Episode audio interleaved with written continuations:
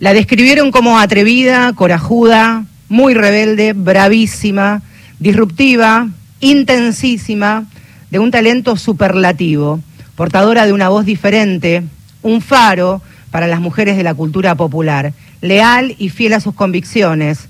También la llamaron la criolla. Fue y es la cantora nacional. Le decían la Gardela o la Gardel con polleras, como si en realidad, y mirando hoy desde el 2022, Nelly Omar hubiera necesitado tal comparación con el zorzal criollo, a quien admiraba desde muy pequeña. Nilda Elvira Batuone nació el 10 de diciembre de 1914 en Bonifacio, ahí cerquita de Guaminí. Murió 102 años después, en 2013. Fue amiga entrañable e incondicional de Eva Duarte, Evita. Contó incluso que se prometieron llevarse los secretos la una de la otra a la tumba. Por supuesto cumplieron. Con ese pueblo y con la descamisada que están escuchando ahora, militó por Eva, por Evita y por Perón. Su activismo la llevó incluso a la proscripción, estuvo prohibida, fue parte de listas negras, le quitaron también la posibilidad de trabajar.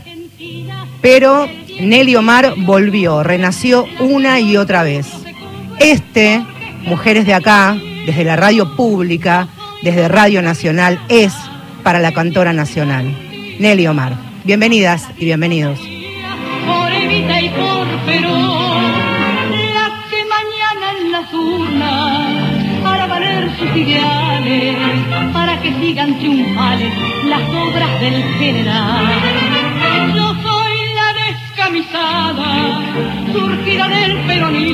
Intento imaginarme, por ejemplo, a mi papá, Eduardo Marcelo Ojeda, peronista desde Munro debe estar al lado de la radio, tradicional, porque no lo va a estar escuchando desde un teléfono, emocionado mirando la radio.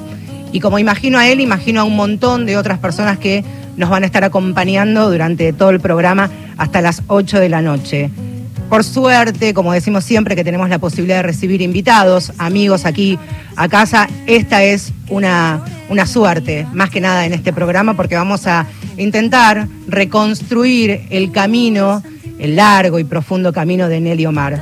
Hay dos responsables de llevarnos de la mano para transitarlos juntos. A mi derecha, Teresa Saporiti es realizadora audiovisual. Dirigió Nelly Omar, cantora nacional, un documental exquisito, maravilloso. Teresa es la sobrina nieta de Nelly Omar. A mi izquierda, Juan Pablo Guerri, bailarín, docente, investigador, presidente de la Asociación de Maestros y Bailarines de Tango Argentino. Juan Pablo también es periodista, es cronista de exteriores, también es amigo a los dos. Los quiero abrazar y les quiero agradecer que estén, que estén aquí. Teresa, muchas gracias por venir. Muchísimas gracias a vos por la invitación. Estoy muy contenta. Juan, bueno, hoy no nos vimos a la mañana de casualidad. Nos podemos saludar formalmente como si no nos viéramos cada mañana. Cada mañana, casi nos vemos más que nuestras propias familias. Muchas gracias, Teresa, por, por venir, por, por ayudarnos de tu propia narrativa, de tu propia experiencia a transitar el, el camino de, la tía abuela. Hablaba y vi Nelly Omar, cantora nacional, una pieza exquisita que ojalá me encantó, este, porque también está hecha desde, desde un amor muy profundo, pero profesionalmente hablando también. ¿Cómo, cómo fue, primero ya desde tu adultez, desde tus cuarenta y piquito, este, ser la sobrina nieta de, de Nelly Omar? Eh, bueno, la verdad es que yo durante muchísimos años casi como que no fui la sobrina nieta de Nelly Omar. Así, eh, así arranca el documental, ¿no? Así un poco arranca el documental también, sí, sí, pero hay una cuestión en principio em, que tiene que ver con la política, con el peronismo, la amplia familia de Nelly, 10 eh, hermanos, y que cayeron casi, casi 5 y 5, más o menos, ¿viste cómo es esto de la política, no? 5 de un lado y 5 del otro. Y yo soy nieta de una hermana de Nelly que cayó del otro lado. Entonces, eh, no había una unión eh, ahí que fuera, si bien es una familia tana, no teníamos ninguna clase de relación con Nelly, ni con casi nadie del ala más peronista de, la familia. La verdad es esa, además yo me crié en una familia que escuchaba música clásica, o sea, cero. cuando murió mi abuela, que fue la última de mis cuatro abuelos que falleció, eh, yo dije, bueno, yo quiero Abuela conocer- que con el tiempo también fue dúo con Nelly, ¿no? Que después vamos a entrar también en la figura de tu abuela, que fue sumamente importante. Bueno, la figura de mi abuela que yo la pude ir resignificando fuertemente con el paso del tiempo, porque la verdad es que mi abuela para mí era el- la mujer ama de casa, era la mujer de mi abuelo, era la que nos tejía eh, suéteres en invierno y nada más, y la que tocaba kilómetro 11 en el piano en los cumpleaños. Eso era era mi abuela, yo la quería mucho, pero digamos, lo que yo podría decir de mi abuela era más o menos. Claro, no, no mucho- escriba, Tere, Eh, escribí sobre tu abuela. Claro, una, una típica mujer de su época, por así decirlo, muy en contradicción o muy en las antípodas de lo que era Nelly, realmente. Eh, cuando mi abuela falleció, yo dije, bueno, yo quiero conocer a, a Nelly, porque era la última de como de esa generación que quedaba viva en mi familia. ¿Qué edad tenías eh, vos, Tere, más o menos, te acordás? Yo tenía 22 por ahí. Eh, y entonces mi papá me dice, bueno, te doy el teléfono, llamala. Ocupate vos. Claro, sí, sí, fíjate. Yo no la llamo. Claro. No, y ellos cada tanto iban a verle y siempre volvían con alguna anécdota que era como, bueno, la fuimos a saludar al camarín y Nelly no nos quiso abrazar porque el pelo, claro. Bueno, siempre era como una cosa muy fría, ¿no?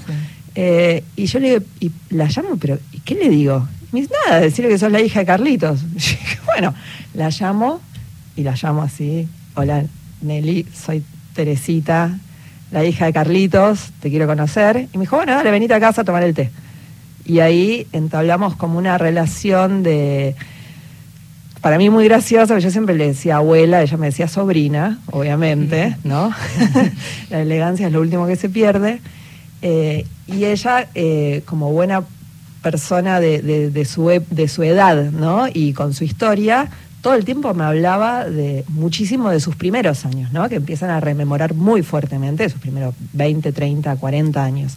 Y yo no tenía ni idea de lo que me hablaba, ni idea, ¿eh? Para mí era nota mental averiguar quién es, no sé quién, quién es no sé cuánto, porque no tenía ni idea. Y ahí comenzaste a resignificar también a, a la figura de tu abuela, imagino, desde el La figura de mi abuela tardé bastante más. Recién Mirá. cuando empecé a hacer el documental, Mirá. que fue muchos años después, y ya con mi abuela muerta y con Nelly, estaba viva cuando hice el documental, pero Nelly ya fallecida con la edición de lo que editar el documental fue tremendo, porque Nelly murió y yo editaba ahí con un llanto.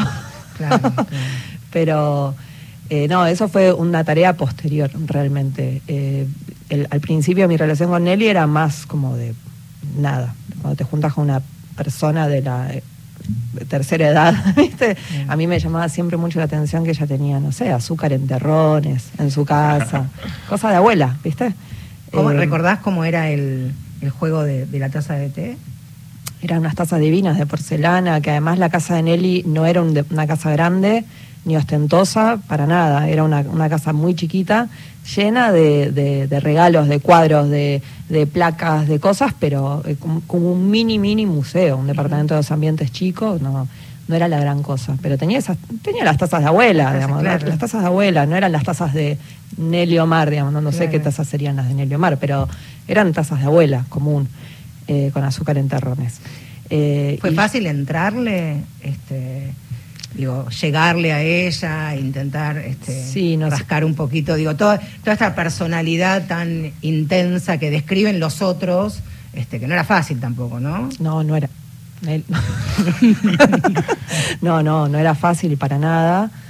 eh, pero la verdad es que era una persona extremadamente amorosa y muy cariñosa, muy sencilla y muy sensible. Eh, y y nos, nos encariñamos mucho muy rápidamente. De hecho, yo la acompañé a un par de, de- de actos donde tal vez le, le entregaban un premio o tal vez ella tenía que actuar, digamos. Estuve con ella compartiendo un espacio bastante y después pasó que, que yo por razones particulares me fui a vivir a Bariloche. Cuando me fui a vivir a Bariloche, eh, a mí lo que me pasaba con Nelly siempre que era muy amorosa, muy sencilla, muy cariñosa, pero si no la llamabas muy seguido, en cuanto la llamabas te mandaba... Ahí está.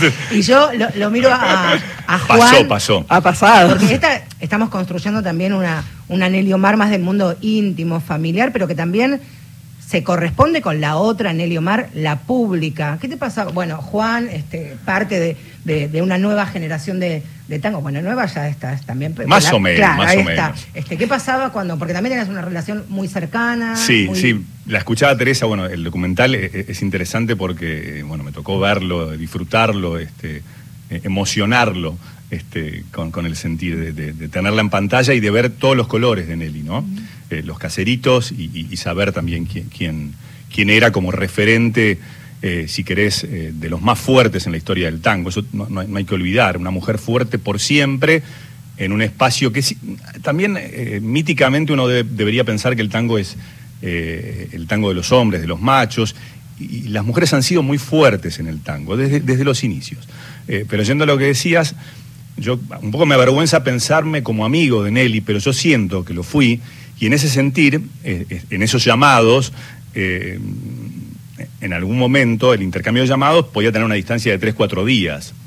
Esa distancia, esa lejanía de no llamarla al tercer día, tenía un llamado diciéndome, hola Juan, ¿cómo le va? Obviamente no tuteaba a ella a pesar de- del cariño. Empezábamos a hablar y en un momento me, me- me decía, pero usted me quiere de verdad, usted dice que es mi amigo porque van tres días que usted no me llama. Yo no sé si usted me quiere. Y vos decías, no lo estoy llamando a Nelly. o sea, me estoy perdiendo de hablar con Nelly y, y- y hasta el día de hoy siento que todas las conversaciones que he tenido han sido pocas, eh, que, que el poder haberlo, haberla escuchado y haber conversado con ella a mí me, me ubica en un lugar distinto. Yo me siento eh, un privilegiado. Este, yo, yo debo agradecer mucho eh, al periodismo, al tango, que me han dado esa posibilidad. Y agradezco eh, eh, en ese final, eh, en ese final, por un punto, decir un final en lo alto pensando en llenar un Luna Park, algo que no ocurre, no ocurría, y no sé si va a volver a ocurrir con el tango en términos de una figura.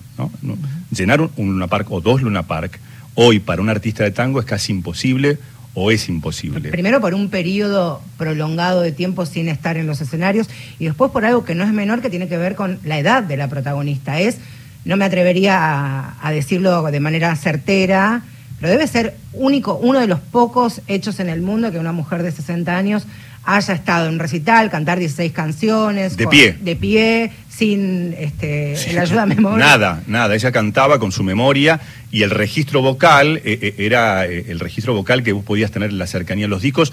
Y, y lo más cercano fue la grabación e- esa que hizo con Santa Olaya, eh, eh, pero también uno, uno no, no encontraba otra voz. Era la- no sé si la voz de sombra planteada enigmáticamente en Malena, Sí. eh, pero sí una voz única, distinta a todas. Volvemos a, a- a Teresa, Teresa Saporiti, aparte de ser profesionalmente hablando, realizadora audiovisual, dirigió Nelly Omar, cantora nacional documental, este, que retrata la vida de, de Nelly Omar y aparte es la, la sobrina nieta de, de Nelly.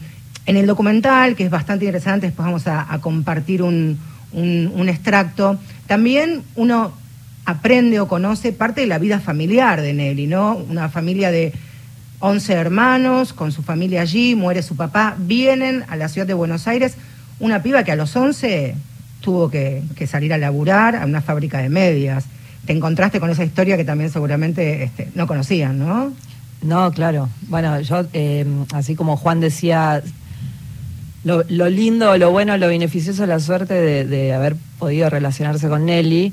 eh, a mí un montón de gente me ha dicho, vos sos pariente de Nelly Omar y yo con mucha vergüenza tenía que decir, sí, pero yo no sé nada de Nelly Omar.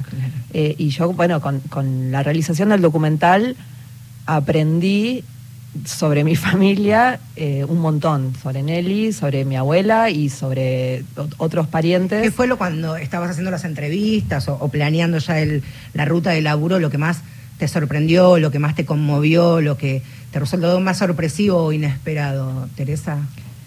Eh, realmente lo más sorpresivo o inesperado para mí fue la actitud de mi papá para con la película.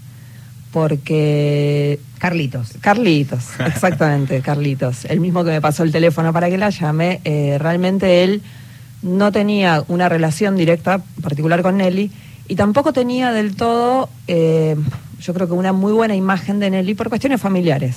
Eh, y porque además Nelly, así de brava como era, como vivió muchísimos años y tuvo acceso a micrófonos durante muchísimos años, dijo un montón de cosas que le vinieron en gana y que tal vez no siempre caían bien. Entonces, eh, mi papá no era particularmente santo de la... O sea, Nelly no era santa de su devoción.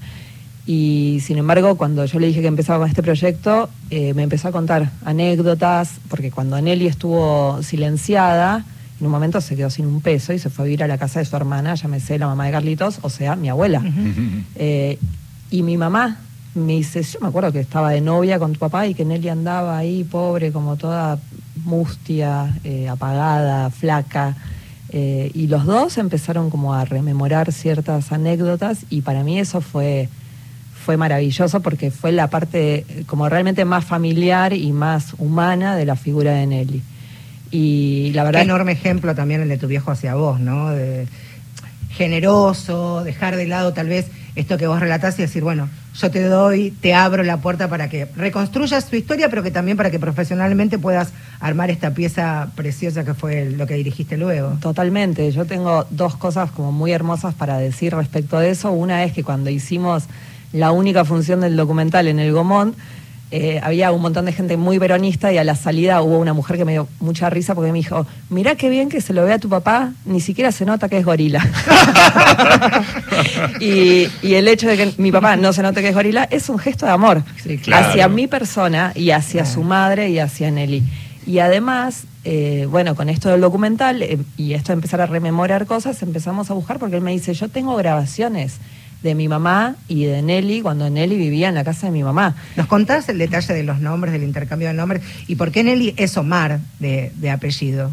Bueno, creo que hay más de una versión Claro. acerca de eso. Eh, Carlitos contó, aportó una. Carlitos aportó una, sí, la de los nombres no, la de los No nombres es. Sí, es- tal cual. es una versión. Intercambio. Intercambio de nombres, sí, sí, sí. Que a Nelly no le gustaba Nelly, en realidad se llama Nilda. Claro. Y no le gustaba su nombre, entonces la- cuando fue a cantar por primera vez, agarró el nombre de mi abuela, que se llamaba Nélida, entonces se puso Nelly. Y después mi abuela empezó a cantar a dúo con ella y entonces se puso Nilda, que era el nombre de, Genial. de Buenísima, Nelly, de. Nilda. Genial. Y, y quedaron con los nombres cambiados, ellas dos. Y, y Omar, bueno, la versión que yo tengo es por Omar Khayyam, el poeta. Eh, hay otras versiones que ya no me acuerdo cuáles son, pero que- No, de, de- hecho yo le- hablaba con Marcela que hasta Malena misma, como, como ejemplo de, de todo lo, lo- lo perdido en cuanto a posibilidades de historia, ¿no?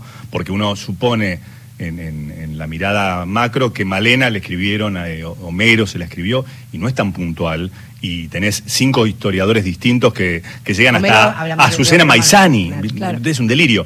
Y creo que por ahí también va lo mismo. Este, Nelly no llegó a decir, este, a contarlo, sino que llega por, eh, por eh, tu familia. Nelly, si no llegó a contarlo. Lo de Omar. Lo de Omar, eh, yo no sé, a mí eso no, a mí No. ella no me lo dijo. No. Me lo dijo mi papá Claro. y yo le creo, pero tampoco, digamos, si hay alguien que tiene otra versión, también se la creo.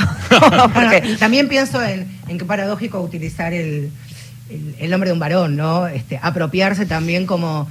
Y pensaba, eh, leyendo crónicas, haciendo la tarea para... asumiendo la, el- el- la enorme responsabilidad amorosa de, de saber en profundidad de, de quién estaba hablando, y al comienzo del programa decía... La, la Gardel con polleras, la Gardela, cómo a Nini Marshall le decían la Chaplin con, con polleras, ¿no? Este, cómo hoy lo vemos nosotras de una generación post 40, es decir, dale, no hacía falta la figura paternal este, de, de un varón o de una cierta especie de patria potestad para que ella pudiera haber traccionado. Claro, sí, este, sí, ¿no? mujeres sin ¿Qué le pasaba eso? Con, ¿Le gustaba que le digan la Gardel con polleras? ¿Lo tomaba como, o yo soy Nelly? A mí ella me comentó que no le gustaba que le dieran la Gardel con polleras, pero jamás desde un lugar ni, ni de yo soy mujer, ni feminista, ni nada de eso. O sea, No, si bien. Nelly eh, fue una mujer extremadamente fuerte y atípica para su época, no hay que olvidar de la época que era. Por Entonces, supuesto. podía ser como una especie de feminista de su época, pero jamás me dijo no, porque Gardel hombre, la, viste, me quedo como bajo la sombra de un hombre, una figura masculina, todo eso no. Me dijo que ella lo, lo, lo había visto, que Gardel era como su, su, su referente muy fuerte y que entonces ella le parecía que no, que no daba. De hecho, ella se sentía como que no, no correspondía que a ella le digan la Gardel con pollera. Cuenta que lo conoció desde muy chiquita, cuando fue a, a Guaminía. De lejos lo vio, pero lo alcanzó a lejos, ver, sí. Porque claro, en esa época y en la nuestra casi también, que no nos dejaban acercarnos a las conversas de, de los más a- los más grandes, digo, ustedes en la mesa chiquita, y teníamos otra mesa para comer, digo, ayer nomás, este, y ella lo vio y no se le acercaba. Claro, sí, sí, pero ella era muy chiquita, pero, Muy pero quedó muy impactada, claramente, por eso. Sí, claro, no se enojaba, supongo yo, por la admiración a Gardel, pero también es cierto que esto de marcar con, con nombres este, eh, masculinos a mujeres que, que tenían un peso y tienen un peso hoy eh, trascendental, en este caso el criollismo también aparecía en, en Nelly, esto de cantora nacional, tiene que ver también con Gardel, pero ella mantuvo, a diferencia de Gardel, ella mantuvo una mirada nacional, criolla, que Gardel no, no sostuvo, pero esto no es, no es eh, en contra de Gardel. Sí, Gardel sí. creció a, a- a límites este, insospechados. Pero lo que quiero decir es que ella, esa idea de, de- de artista era ser criolla y lo mantuvo hasta el Luna Park. Juan, y quien está hablando es Juan Pablo Guerri, bailarín, docente, investigador, y en calidad de investigador te quiero preguntar si con, con la muerte, con el fallecimiento de Nelly, de Nelly Omar, no murió efectivamente el último baluarte de la música popular argentina de la época dorada, tal como hoy la conseguimos a la distancia. En un punto sí. eh, es difícil pensar que una persona con eh, un grupo soporte, diríamos hoy, de payadores llene un estadio, ¿no? Pensá Claro, claro. en que payadores argentinos y uruguayos sean eh, la referencia primera de lo artístico que va a su- suceder en un espacio que quizás eh, al otro día eh, se presente Jamiroquai. Bueno, ella llenó Luna Park y lo hizo con payadores y lo hizo con guitarras. Y eso no es menor y eso sustancia eh, la importancia de ella como artista superando a hombres del tango. Si yo te pregunto a vos, este, que no sos tanguera, pero que te gusta la música, y, Hasta y- hoy, no sabes mañana. Ojalá, Ojo, ¿eh? ojalá te escuches todo, todo Nelly con, cantar, con ojo, orquesta y con, con guitarras. Pero inevitablemente determinadas generaciones te hablan de Julio Sosa, ¿no? Como la, Claro. referen- la referencia más cercana. Nelly Omar llenó estadios que no puede llenar nadie. Y yo lo, lo repito y lo digo una y otra vez y lo pienso una y otra vez y me parece eh, un hecho sustancial para remarcarlo. Por eso lo, lo digo este, con tanto este, ahínco. Tere, coincidís con esto a través de las entrevistas que, que hiciste, los encuentros para el documental, con esto que, que dice Juan, que dicen otros colegas y otros compañeros de, de profesión de Juan Pablo, ¿no? En lo que significó Nelly.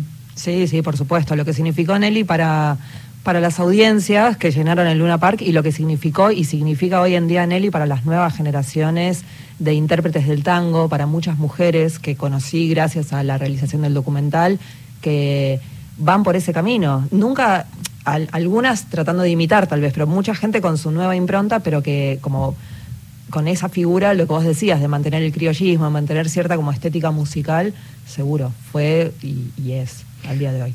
Cuando compartí en las redes sociales que íbamos a hacer este programa y que generosamente Juan Pablo y, y Teresa iban a venir, la compartí en Facebook, que es la red social que usamos nosotros, los que tenemos más de 40. Los señores y señoras los, señores y las señoras que ya este, estamos un poquito más, que no hacemos TikTok, por.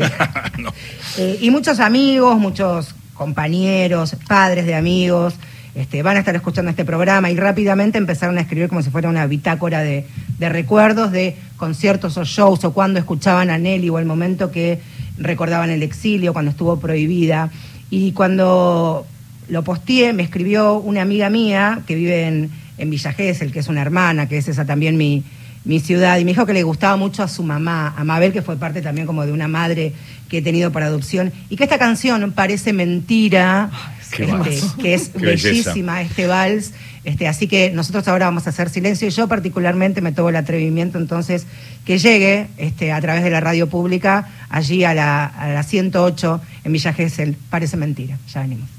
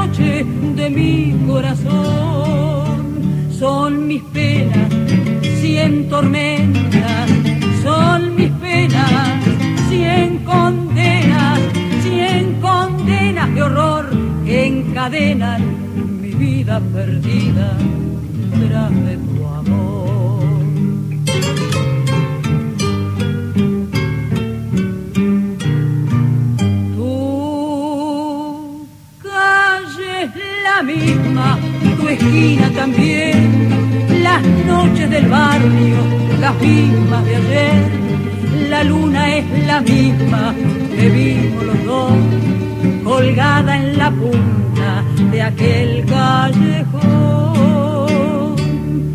Sí, todo es como antes y nada ha cambiado si todo es igual. Parece mentira que solo tu vida pudiera cambiar. Te miro y no sé, me cuesta creer que seas la misma que quise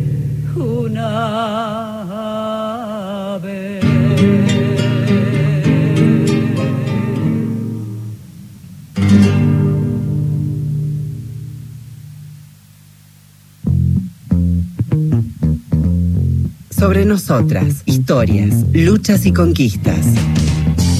Mujeres de acá por Radio Nacional.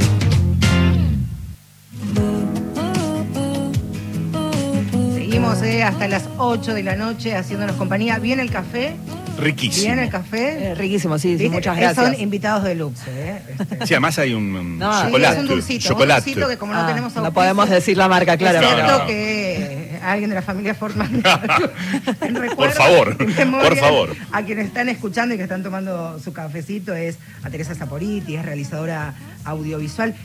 Cuando, cuando estudiabas, cuando empezaste a conocer la, más en detalle quién fue Nelly Omar, este, para tu familia principalmente, ¿ya querías hacer el, el documental sobre su historia o se fue dando con el paso del tiempo, Teresa? No, no, se dio, lo del documental de Nelly se dio de la forma más azarosa del mundo, porque, bueno, yo estaba contando antes que yo había iniciado una relación Sí. de, como de, de familiar con ella. Venía a tomar el té y ahí- Venía a tomar el té, después yo me fui a vivir a Bariloche, estando en Bariloche, no la llamé un día, tres días después me dio cosa, porque dije, ay, me va a retar, entonces no la quiero llamar, y eso se transformó en años que después yo no me animaba a agarrar el teléfono para llamarla, horror. Pero, y además, bueno, larga distancia, qué sé yo, yo estaba en Bariloche, no sé. Cuando ella cumplió 100 años, la llamé por teléfono, me mandó a freír churros, pero de una forma estrepitosa, ¿no? Que yo no te conozco, que no sé quién sos, que no me llamas hace un montón. Y cuando ella tuvo un accidente, ya... Eso lo relató, esa llamada telefónica ella la contó. Sí, sí, o la sea que con- me llamó una sobrina que yo no tengo. Sí, que yo no tengo familia, le Está dije, en el bueno, archivo de Radio Nacional. Exactam- exactamente, sí. Yo después, además de escuchar esa llamada telefónica que me lo dijo a mí en persona, después tuve el tuve que escuchar el archivo, sí, de, de Nelly. para que no te quede ninguna duda, Que no me quede ninguna duda, sí, tal cual. Pero bueno, cuando ella tuvo el accidente, que le internaron ya con 100 años, yo me vine de Bariloche, la fui a visitar y ahí fue la primera vez que yo me di cuenta que Nelly Omar tenía 100 años. Porque Nelly Omar era la persona que se paraba en el Luna Park, que no se sentaba en la silla que tenía al lado, era una mujer que vivía sola, no tenía una enfermera, no tenía alguien que la acompañe, y Nelly era como una especie de, no digo una especie de inmortal, pero viste cuando la gente dice, ay, no pareces de 40, pareces de 20, bueno, Nelly no parecía de 100 realmente. Sí, no. Y cuando yo la vi internada, Primero que ahí pasó algo muy, muy lindo que fue que nos amigamos. Ella me pidió perdón, me dijo yo te quiero mucho y me puso muy triste que te hubiera sido. Yo le pedí perdón, le dije yo te quiero mucho y lamento no haberte llamado en todo este tiempo. Y ahí yo dije, bueno, Nelly, hagamos tu película, porque después la gente tiende a hacer las películas de los muertos. eh, y yo le dije, quiero hacer una película tuya mientras estés viva. Eh, y bueno, el proceso inició ahí, en la habitación de, del Dijo que sí entonces. Me dijo que sí, me pasó de hecho el contacto de alguien que ya conocía en el Inca, por si no sé qué, Ah, me pasó un par de... se copó. Después, bien a lo Nelly Omar, Se amotinó, echó- se claro. amotinó. Después avanzó, después retrocedió, después me dijo no sé de qué película me hablas, después me dijo cuándo va a estar mi película y así Claro, una sucesivamente. intensidad, este, y el otro invitado, quien escuchábamos también, es Juan Pablo Huerri. Yo los presento porque me gusta aquello, pienso siempre en quien está aprendiendo la radio en este momento y se lo perdieron, pero lo van a volver a escuchar seguramente. Es docente, es investigador, es bailarín, es periodista y, y también conoció y mucho, no solamente la historia, sino eh, presencialmente y de manera directa. Eh, al comienzo del programa, y también está muy bien detallado la, la relación estrecha, estrecha, entrañable, cercanísima, que tuvo con, con Eva Duarte. Digo Eva Duarte y no digo Evita Perón porque la conoció siendo Eva Duarte cuando está allí en la escuela de para ser pilotas, pilotos en, en Quilmes, ¿verdad? En- Quilmes. o La Plata. En Quilmes. Sé que las dos querían, y allí Quilmes. comenzaron a, a forjar una amistad, una amistad luego que se transformó en una compañera de militancia, militar por Evita y, y por Perón, que está también muy bien retratado en el documental, una figura este, muy fuerte en la vida de Nelly, ¿no? Sí, sí, Nelly hasta el final de los días siempre decía yo soy de Evita de Perón y nadie más. Y nadie más. Sí, sí, era contundente con eso. Sí, Sí. sí, eso lo, lo tengo muy claro. Y tampoco era eh, una milita- militancia permanente, sino que era ese, ese, ese deber ser, ese- esa, esa idea de, de- de ser parte, pero no, no, no, no era una cosa de, militancia permanente, sino que ella se sentía parte de, ese pueblo y lo reflejaba obviamente en parte de su obra, esto también hay que decirlo, que no es poco, porque eso también eh, Bueno, la pero es limitó. una forma para los artistas, es una forma, digo, las militancias también cambian, se multiplican, van mutando. Este, hoy podemos ver militancia de los artistas y decir, bueno, mirá cómo se comprometen, pero otra cosa era 1945 y después estar proscripta, exiliada, silenciada, sin laburo, y lo que contaba Teresa también, lo que era la imagen que contaba esta de tu mamá, ¿no? La Nelly sin, sin laburo en la casa que compartían con la abuela. Pero yo hablaba, pensaba en esto, ¿no? Eh, cómo ella, sosteniendo su peronismo, ¿no? Eh, eh, sosteniendo su criollismo. Ella su identidad la tenía clara desde el arranque y nunca modificó en los peores momentos, en los momentos donde po- quizás podría utilizar esa situación, no la utilizó, sino que siguió siendo ella, eh, y, recién recordaba eh, el, el día eh, del velatorio, eh, fue Beba Pugliese a saludarla, confrontada quizás políticamente, pensando en su papá, en el comunismo, Osvaldo. y Beba decía, yo tengo la obligación de estar acá, acá no hay cuestiones políticas, yo tengo la obligación como artista del tango de venir a despedir a quien nos hizo trascender con su obra. Es decir, que hay un momento donde todos los artistas este, de- deciden ponerla en el lugar que corresponde a Nelly. Eh, creo que el documental permite acercar a un montón de generaciones que, se la perdieron. Eh, ese es un valor que yo rescato muchísimo de Teresa porque está toda la Nelly, ¿no? El camino de Guaminí y, eh, ella hablando por teléfono desde la casa. Sí, custodia la una de la otra, me refiero a Eva y, y a Nelly de, de secretos, decía al comienzo, que se llevaron a la tumba. Leí una, una entrevista o una neda, una anécdota que Nelly Omar, por lo menos la ponen en cita, que tenía una, una figura, imagino que era una especie de, de lo que nosotros hoy pensamos como estampita, siempre en el, en el bolsillo de, de una Eva sonriente y joven para que de alguna manera la proteja la Santa Evita de nuestra, de nuestra época. De Evita también forma parte el documental y esta es Nelly Obar delante de una imagen, de una escultura de Evita. Evita, te habla Nelly Omar. Estoy al pie de tu monumento, acá en la ciudad de Córdoba. Te quiero pedir algo, que de donde estés hagas algo por nuestra patria, que les hagas iluminar las mentes de los mandatarios, de los argentinos, de los que por vos tanto luchaste por tu descamisado. Que haya paz en esta tierra, que vuelva el trabajo, que vuelva todo lo que sembraste. Te dejo un gran abrazo, un fuerte beso para vos y el general. La piel de pollo, cuando la vi en el documental, porque esto forma parte del documental de, de Teresa, y volverlo a escuchar y ver la Teresa cuando la escucha, este, y de una vigencia y una actualidad que sorprende. Y la cadencia de la voz, a mí me llama mucho la atención y me conmueve la cadencia de la voz de esta Nelly Omar frente a la escultura de su amiga, ¿no? Sí, y yo, yo pensaba en, en- en los matices de la voz de Nelly, la que cantaba, la que hablaba con amor la que hablaba enojada, con la firmeza que tenían en, en ese decir, como la- las historias que le, le han pasado eh, a Teresa y las que, que uno ha vivido de, de ese enojo también. Cada, cada expresión este, de, de- de- de- de su voz este, se modificaba según lo que le pasaba, clarísimo. Yo escuchaba esto y era como una Nelly que es distinta, eh, que era de amor, y la Nelly enojada, y la Nelly que cantaba, porque otro dato para su 100, su voz era la misma. Qué impresionante eso, ¿no? Sí, sí, impresionante. Sí. Bueno, de hecho, eh, con esto de las, las formas en las que hablaba Nelly, a mí una vez me dijo, ¿a vos no te interesa cantar? Y yo, yo no, no, no, sé cantar. Y me dijo, yo, si algún día te interesa, yo te voy a decir, te voy a tirar un dato. Se canta como se habla. Y ahí la tenías ella interpretando, ¿no? Eh, con todos esos matices con los que hablaba, todas esas formas con las que cantaba.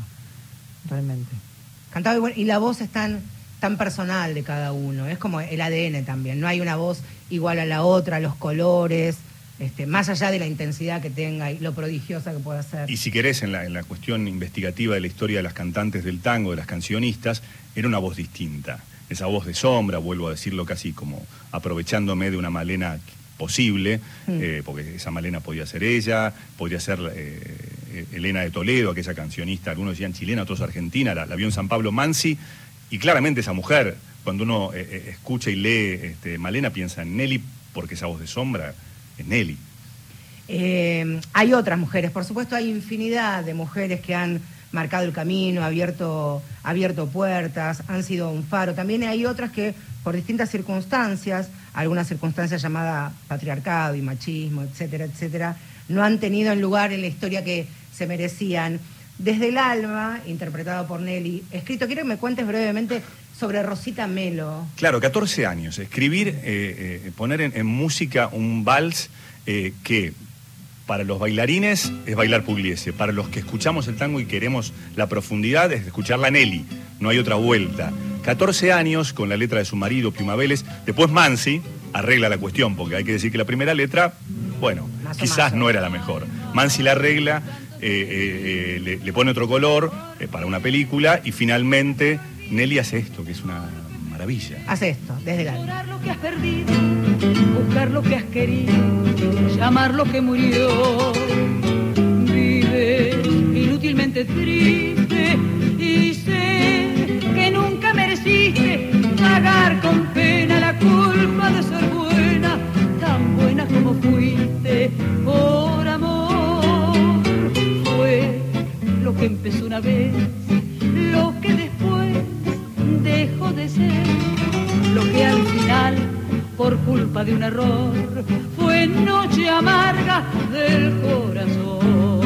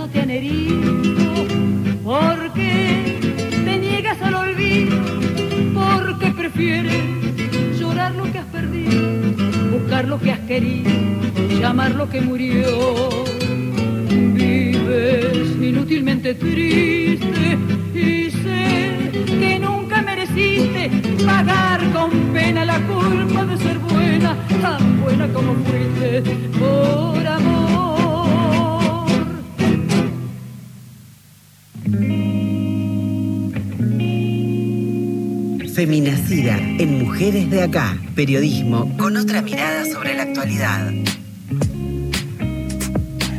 Ahí está, y como cada miércoles en este horario, un poquito más, un poquito antes, un poquito después, este, este es un segmento precioso que se incorporaron este año las colegas, las compañeras de Feminacida que recién este, me decís en elogios merecidos contándoles a, Teresa y, Juan sobre el enorme aporte que hacen para, para mujeres de acá, para este espacio feminista y que por suerte tenemos la fortuna que también se sumen de alguna u otra manera al camino y a este camino alumbrado por el faro llamado Nelly Omar. Hola Agustina Lanza, buenas tardes, ¿cómo va? Hola Marce, gracias y qué linda Nelly. ¿Viste qué lindo programa están haciendo Teresa y Juan? Qué lindo, sí, sí, sí. Y recién este, les contaba a, nuestros invitados de, hoy de qué va, este, cómo están laburando y que también este, se coparon para que todo el programa tenga que ver con las mujeres, las de antes, pero las que tomaron este, la mochila y comenzaron a patear hasta nuestros días. Así es, y a mí y a nuestras compañeras nos parecía importante poder visibilizar a alguna de las cantoras de tango de hoy eh, así como también sus reflexiones sobre el rol que ocupan las mujeres y las identidades disidentes en el género. Así que si te parece, te cuento, trajimos tres perfiles para poder compartir con ustedes y con los oyentes. Eh, la primera es Lulú La Tanguera, no sé si la conoces. Acá me la, acá me la Juan Pablo conoce a las tres. Este, así que ah, dirígete, Juan. Una, no, una, mira, te, cedo, por favor, para mí es un privilegio. Habla con Juan. No, Lulú, Lulú ¿no? Hay, que convenir, es una mujer muy fuerte, ya de presencia, ¿no? Este, ya la presencia, y además no sé si, si, si, tienen la misma mirada, eh, es de las integradoras, es de las que se vinculan con, todos los colores del tango, es arcoíris, Lulú, me parece. Sí, sí, sí. Bueno, ella reconoce a Nelly y a Tita Merelo como dos de sus referentes inspiradoras, ella de la boca, eh, tiene un estilo arrabalero y al momento tiene cinco discos editados, eh, un montonazo, entre los cuales está Argentina, Flor de Mina, de 2014, Me enamoré otra vez, de 2017, y el último es Fiesta, de 2021. Me gustaría que la podamos escuchar, eh, hablar acerca de cómo se hicieron un lugar estas cantoras a lo largo del tiempo. ¿La escuchamos? A ver a Lulula también. Tuvimos que hacernos lugar a, codazos dentro del tango, por lo que ya sabemos que el tango, no solo el tango, no como género musical, es bien machista, podemos decirlo. Eh, sin problema, y con toda esta revisión de, las disidencias y del, y del feminismo, ¿no? Creo que eh, hemos ganado un poquito del territorio, pero bueno, que la lucha recién arranca y que, pero bueno, hay que mirar también lo, eh, ganado, ¿no? Ahí estaba, este, Agus, el aporte potente y poderoso de, de Lulula Tanguera. ¿Y cómo seguimos? ¿Quiénes se han sumado a este, a este aporte? Otra, otra de las artistas que elegimos es Karina Beorlegui, ella editó cuatro discos hasta el momento. Eh, además de intérprete tanguera, también tiene formación artística en danza y actuación. Eh, y quería rescatar esto, Marce, ¿no? Sabemos que la representación para quienes quieren hacer su lugar en la música es clave y sobre todo si pensamos en las músicas que recién comienzan sus carreras, ¿no?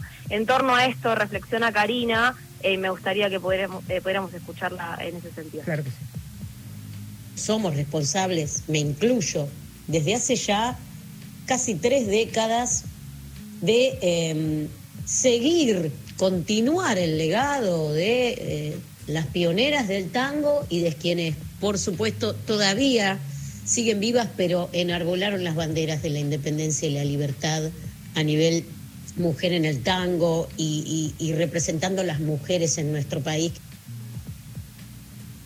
Le preguntaba recién fuera de micrófono y le voy a decir, ¿cómo Juan es que el, tango se enamoró de vos y vos te enamoraste del tango? Porque una cosa es ser bailarín, otra cosa es aparte sumar docencia, sumar investigación, sumar un montón de cosas y me iba sumando detalles fuera del aire de cada una de las que de las que estaban participando. Este, ¿Quién es la, la tercera, Agus?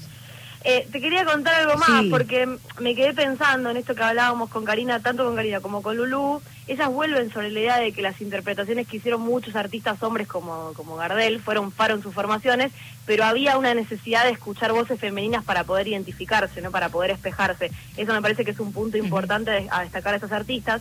Por último, trajimos el nombre de Jacqueline Sigaut, eh, es una de las tangueras actuales más reconocidas Empezó a presentarse en 1995, ya lleva eh, seis, discos solistas y ella revaloriza ¿no? las nuevas identidades que habitan este género musical. Escuchemos lo que dice. Dale. Por supuesto, eh, un montón montón de cantantes de generaciones mucho más jóvenes que yo, yo cumplo 57 años, em, que tienen una libertad para expresar desde el género lo que sienten, lo que les pasa. Y eso me parece que es lo que necesita el tango en estos momentos, con los referentes que realmente fueron mujeres que, que cantaron lo que quisieron, como quisieron, con una estética, con un discurso, con una coherencia, con una valentía, que son modelos a seguir y que nos marcaron una, un camino para, para ser auténticas, para ser cantoras eh, muy plantadas y muy seguras de lo que están diciendo. Ahí está, ¿eh? la estamos escuchando Jacqueline Sigó. Escuchamos. Llenar con luz mi pecho herido no es de sombra mi destino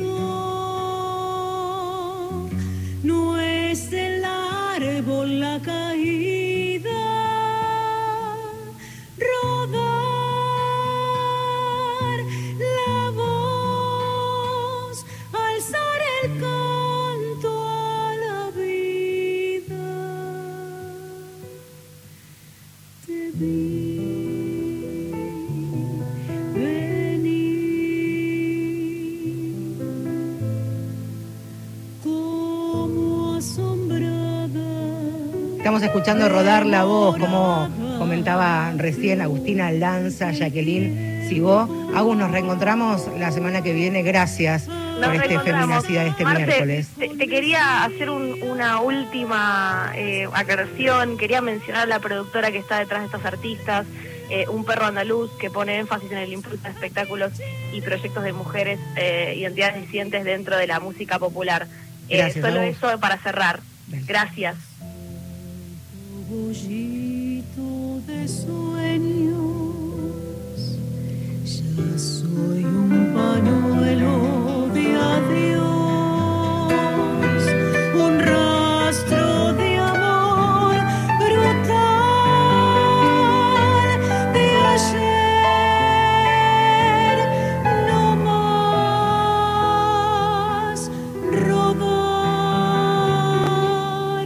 programas y programas, hay eh, programas de radio y hay momentos como este que a mí me ha encantado compartir con nuestros dos invitados. A mí me gusta mucho esto de decir bienvenidos a casa. eh, espero que se hayan sentido cómodos, este, a gusto para mí, de la mano de, de ustedes, construir de alguna manera un recorrido de, de Nelly. Para aquellos que no hemos tenido la fortuna de conocerlo tan en detalle, ha sido glorioso para mí. Muy agradecido de, la compañía, eh, de, Teresa también, la admiro y, he he- me he emocionado con su obra.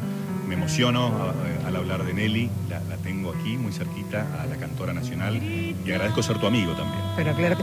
Juan, hay un detalle que para mí no es menor que tiene que ver con, con una despedida. Estuviste en, en la despedida, en el velatorio de, de Nelly y también es estar con la mano. ¿Cómo fue llevar el. agarrar una manija, ¿no? De, de- de su último lugar.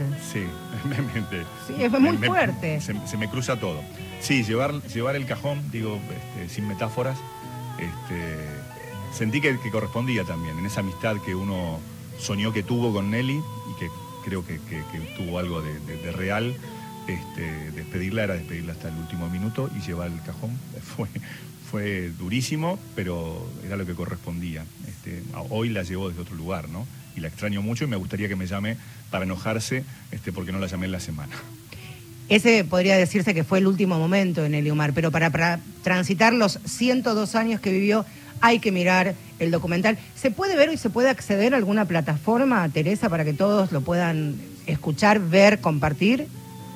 Eh, no, el documental no está en ninguna plataforma. Tendría que hablar con Cinear para ver si lo ponen en la plataforma. Tiene que, es Eh, precioso, de verdad que es precioso. mientras- Yo llegué tarde y es precioso. Bueno, mientras tanto, como vos bien dijiste, nosotros somos gente mayor, usamos Facebook. Hay un Facebook que es Nelly Omar Cantora Nacional. Eh, cualquier persona que me escriba ahí y me pida el link, yo les paso un link con una clave de Vimeo. eh, Dije Vimeo, perdón. No, sé no se puede, se puede, se puede. También dijimos Facebook. Sí. mira, sí, mira si van a venir por nosotros. Un programa feminista. Este, muchas gracias, Teresa, Juan. Sigan a Teresa también en redes sociales porque está buenísimo el laburo que hace en defensa de la cultura popular. Este, aparte de, por supuesto, este, porque fue invitada a este programa, más allá de su profesión, también su, su vínculo familiar con Nelly. Nosotros nos vamos a reencontrar el próximo miércoles a las 7 de la tarde en este Mujeres de Acá. Miguel Ángel Gauna, el papá de Astor, más tanguero este programa no puede ser, es quien puso al aire este programa. La producción, como siempre, con el maravilloso Gustavo Kogan, flamante eh, tío de Felipe, el marplatense, un nuevo marplatense. Mi nombre es Marcelo Ojeda. Hasta la próxima. Gracias por estar ahí. Esperándote, ya nunca alumbraré con las estrellas nuestra marcha sin querellas por las noches de Pompeya, las calles y las lunas suburbanas y mi amor y tu ventana, todo ha muerto, ya lo sé.